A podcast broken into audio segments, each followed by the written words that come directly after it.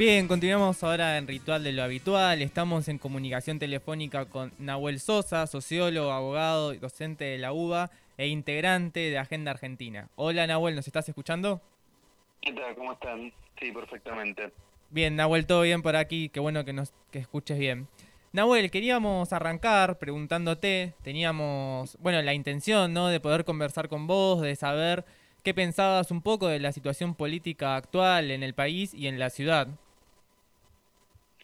Bueno, me parece que estamos en un momento bastante clave a mitad de mandato, en el cual próximos a, a unos días de las elecciones, el gobierno está de alguna manera terminando de, reafirmar cuál va a ser su rumbo.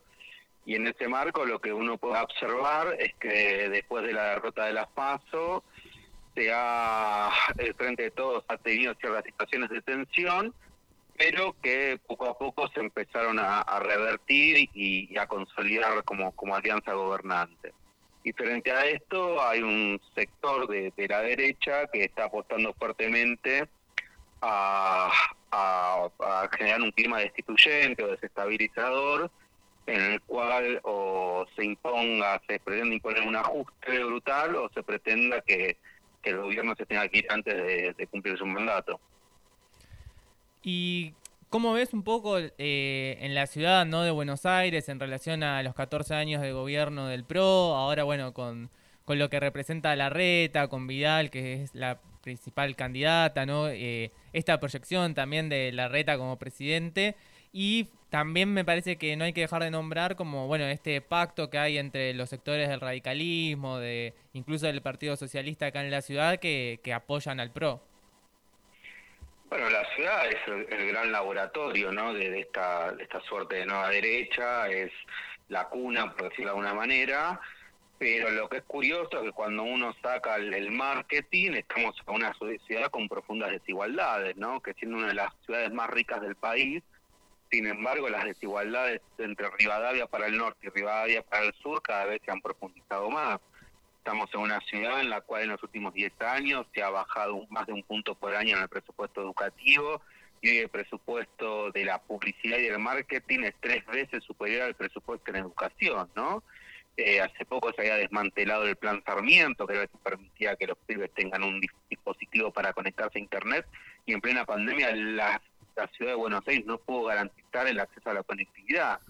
Entonces creo que, que poco a poco bien está claro que es uno de los lugares, bueno, es el centro más, más fuerte que tiene hoy Juntos por el Cambio, me parece que se, a poco se empieza a desnudar este modelo basado en la especulación inmobiliaria, este modelo que destruye el, ecosistema y el medio ambiente, lo hemos visto con las torres y con la con Costa Salguero, ¿no? Como, como primero se prima la pensar a la tierra como mercancía y no como un bien común, y me parece que, em, que, en ese sentido tiene que haber una oportunidad para, para que el Frente de Todos pueda desarrollar una buena elección que nos permita estar en una situación competitiva de cara al 2023. Hola Nahuel, eh, te habla Gabriel, otro de los este, conductores del programa. Eh, la verdad, la situación en, en la capital eh, con la construcción de las torres en, la costanera sur, eh, se va delineando como dos ciudades, ¿no? La ciudad de los ricos, eh, para los ricos, para las inversiones de los ricos y la ciudad y el resto que viven con la angustia de no saber qué va a pasar con, sus casas, sus alquileres, sus condiciones de trabajo, ¿Cómo, ¿Cómo, ves todo esto? Bueno, efectivamente, veo que lo, que hay es un relato que justifica permanentemente las desigualdades, ¿no? O sea, esta idea de que hay vecinos de primera y vecinos de segunda, que hay ciudadanos de primera y ciudadanos de segunda, no hay nada más antidemocrático que pensar que una ciudad cosmopolita, una ciudad plural, una ciudad heterogénea, existen ciudadanos que tienen más derechos que otros, ¿no? Entonces me parece que esta permanente denostación hacia lo público y una parte de idealización hacia lo que es el, mundo privado, esta falsa idea de, ser emprendedor y meritócrata cuando en realidad si no hay igualdad de oportunidades no, existe la meritocracia y en las cuales más que emprendedores el gobierno de la ciudad son endeudados, ¿no? Lo vemos con el crédito UBA. Entonces me parece que, que, asistimos a, a, a, un, a un relato muy, muy peligroso en, en el cual se, se, va se va configurando, se va naturalizando las distintas desigualdades que puede haber en las comunas. Entonces uno ve, no sé, lugares como Villa Sotlati, lugares como Lugano, etcétera, donde la decía del Estado porteño no es eh, cada vez mayor y me parece que, en paralelo parece una ciudad que nunca se hace cargo de sus problemas, porque lo que no dice la ciudad, por ejemplo, en plena pandemia la ciudad de Buenos Aires no hizo un hijo porteño, no hizo ninguna ayuda a los comerciantes, en plena pandemia la ciudad dependió totalmente de los subsidios que le entregó, las políticas públicas que hizo el gobierno nacional.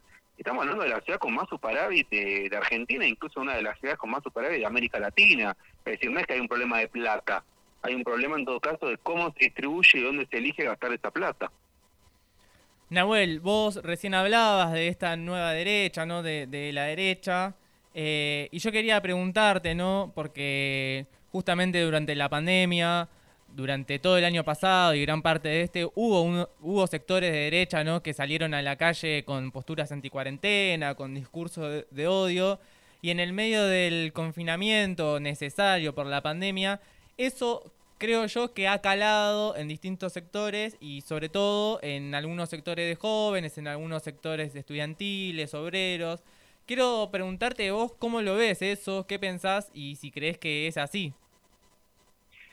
Bueno, lo veo con preocupación porque efectivamente en los últimos años asistimos a, un proceso global de radicalización de las derechas, ¿no? Este no es un fenómeno solamente criollo, lo vimos con Trump, lo vimos con Bolsonaro, lo estamos viendo en Europa con Vox en España, estamos viendo incluso con Alemania, partidos que vuelven a, reivindicar el nazismo, partidos que incluso en sus propios programas son islamofóbicos o xenofóbicos, y me parece que el, que, el gran tema es que a su vez la pandemia obviamente genera una, una situación de mucha incertidumbre y de muchas crisis social, ¿no?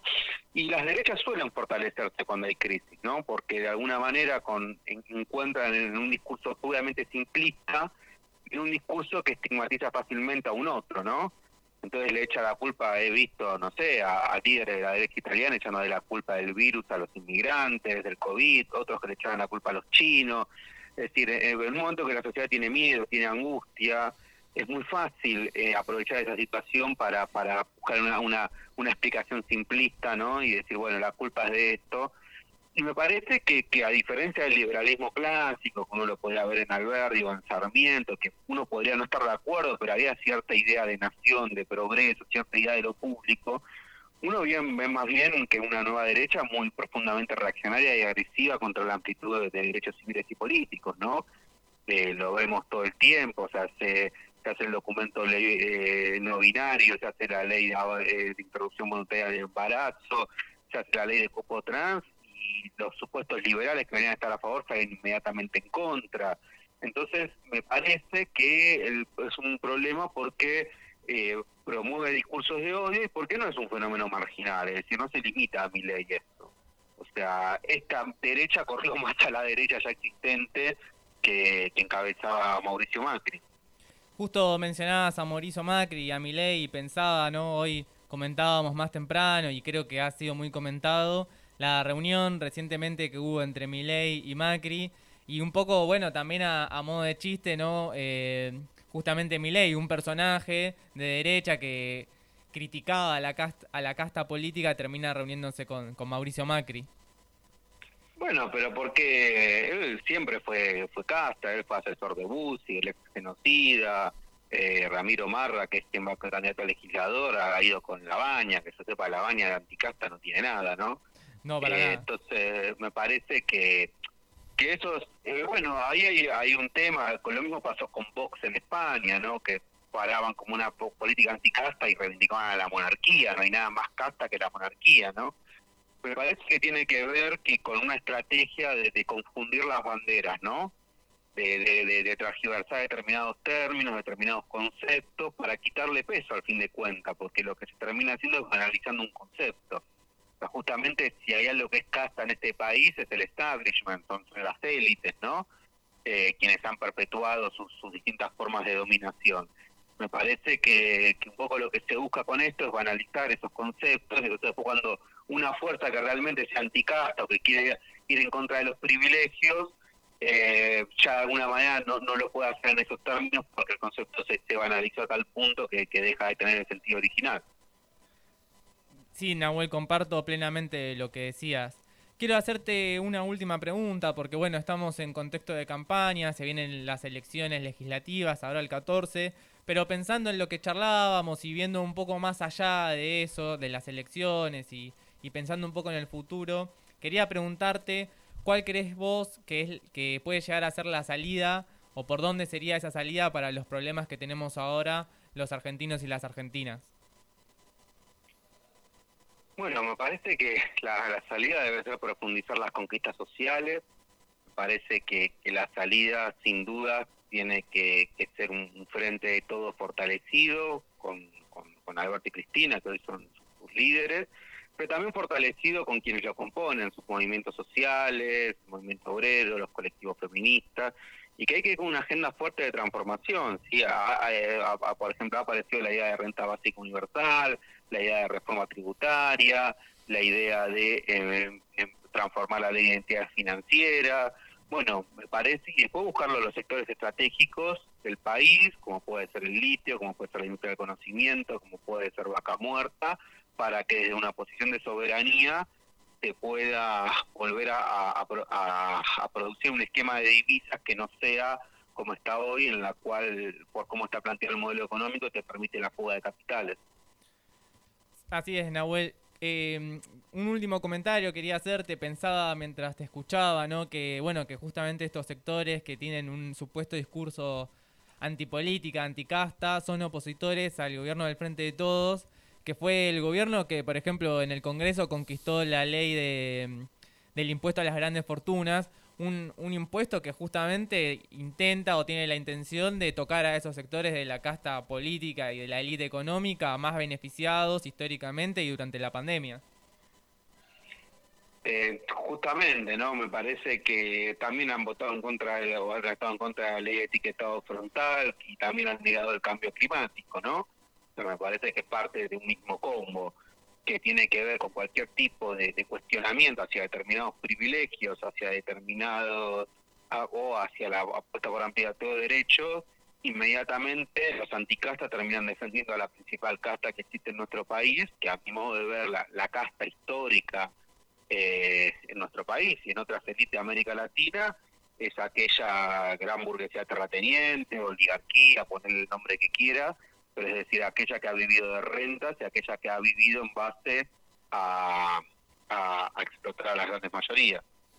Así es. Nahuel, te agradecemos mucho por la comunicación, por haber conversado con nosotros, charlar un poco de estas cuestiones, ¿no? de la política nacional. En este contexto nos parece muy importante y bueno, nosotros de Ritual de lo Habitual, de Radio Viral, también nos interesa escuchar a todos, a todas y saber qué opinan de la situación política.